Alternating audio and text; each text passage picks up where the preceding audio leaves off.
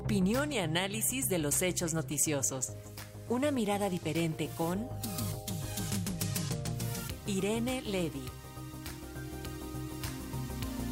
Preparamos el cafecito de los viernes para escuchar el comentario de la maestra Irene Levy, experta en telecomunicaciones y presidenta de Observatel, quien nos va a hablar acerca de Altán y la red compartida y también de lo que lo último que se que se supo de Twitter y Elon Musk. ¿Cómo estás, mi querida maestra? Bienvenida.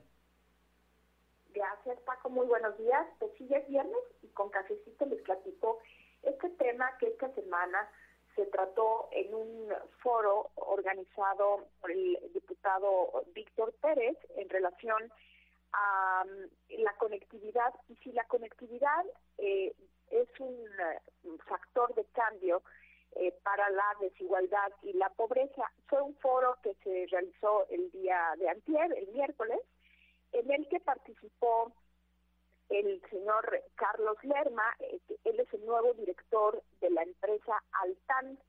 Esta empresa eh, de la red compartida mayorista que acaba de ser rescatada por el gobierno federal con la inyección de la suma de 160 millones de dólares por parte del gobierno, con lo que el gobierno se colocó como mayor eh, inversionista en este momento y con ello se le dio el control el Consejo de Administración y, pues es así como pudo nombrar este este nuevo directorio, entre ellos el nuevo director general que mencionó Carlos Lerma. Y lo que mencionó y que ahora tiene un poco preocupados a, algunos operadores, por no decir a todos, es que eh, era necesario eh, flexibilizar el marco jurídico para que pueda prestar al TAN servicios eh, directos a los usuarios finales. Recordemos que esta red compartida se trata de un proyecto pensado para eh, ser una red mayorista que permita a los otros operadores utilizar su infraestructura, pero lo que ahora plantea Carlos Lerma es la, la, la actualización o la modificación del marco jurídico para que sea eh, directamente al TAN la que preste servicios eh, a los usuarios finales. Esto pues desde luego que tiene muy preocupados a los operadores.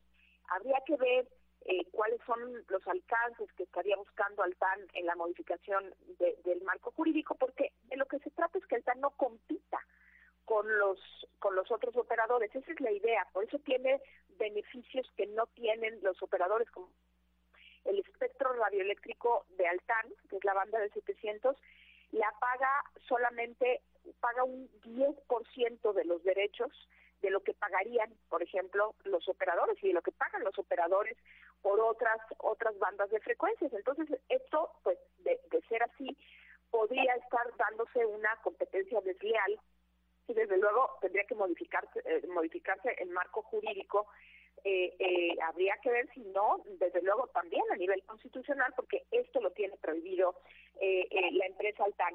Pero por otro lado, también hay decirlo, pues es, es importante que aceptemos que no, no han llegado las empresas a ciertas zonas donde Altan, pues ahorita podría llegar.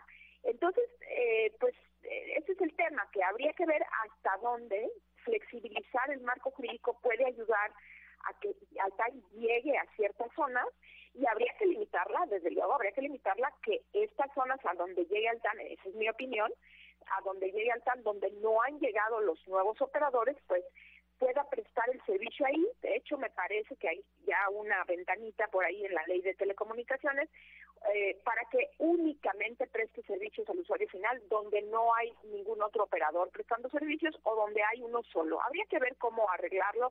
Si este es el objetivo de Altan, yo no lo veo mal, pero si Altan lo que quiere es ya tener una empresa minorista y competir con todos los demás, me parece pues que va a tener una traba muy grande no solamente de la industria, sino sobre todo eh, de la del marco jurídico eh, y pues habría que ver si no también tendría que hacer cambios a nivel constitucional, lo que pues se ve difícil porque no tiene no tiene la mayoría calificada la, la, el gobierno actual, es decir, el, el, el, partido Morena. Bueno, veremos qué pasa. Lo bueno es que ya salió un poco a dar, eh, a dar algunas ideas el, el, nuevo director general, Carlos Lerma de Altán Redes.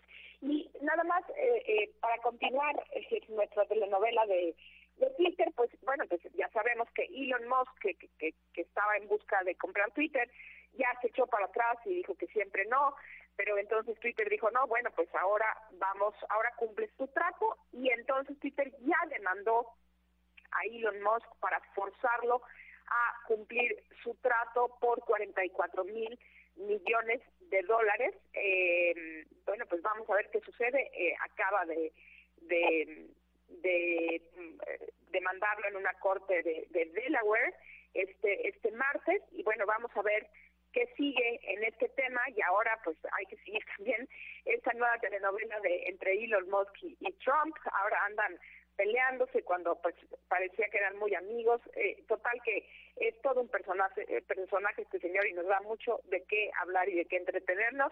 Este es mi comentario por hoy, querido Paco, y eh, seguiremos pues la pista tanto del tema de Altán como del tema de Twitter, que bueno, por la relevancia que tiene la red social y desde luego también este magnate con tantas cosas, tantos frentes que tiene, pues vale la pena seguir la pista. Este sería mi comentario por hoy y les deseo muy bonito fin de semana. Igual para ti, maestra, gracias. Y aquí estaremos escuchando todo lo que ocurre con esta telenovela. Un abrazo, que tengas bonito fin de semana. Abrazos de vuelta. Hasta pronto.